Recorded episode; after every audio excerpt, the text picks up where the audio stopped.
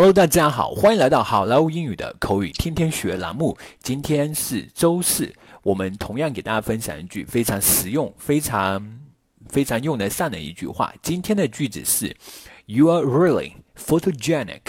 You are really photogenic. You are really photogenic. You are really photogenic. 你真上镜，你照相真好看，你真上镜。You are 就是 you are 的那个缩写，you are 啊，you are really really 这个词，我们每次英语它经常会把那个 a 给省略掉，它的音标是 really really 啊 really photogenic 这是一个新词，它是一个形容词，它的发音要注意，photo 就是照片的意思，后面这个音 genic photogenic photogenic。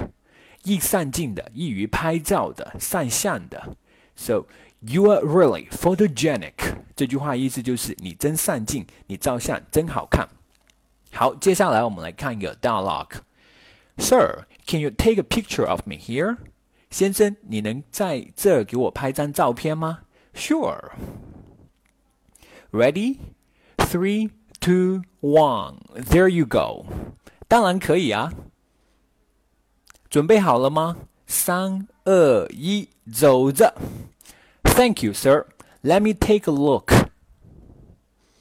谢谢你，先生，让我看一下。Here you are. You are really photogenic. 好，给你，你真上镜哈。Thanks，谢谢。Sir, can you take a picture of me here? Sure. Ready? Three, two, one. There you go. Thank you, sir. Let me take a look. Here you are. You're really photogenic. Thanks.